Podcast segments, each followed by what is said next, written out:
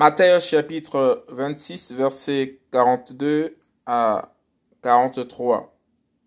Deuxième prière de Yahushua. Verset 42. Il s'éloigna encore pour la seconde fois et il pria en disant, Mon Père, s'il n'est pas possible que cette coupe s'éloigne sans que je la boive, que ta volonté soit faite.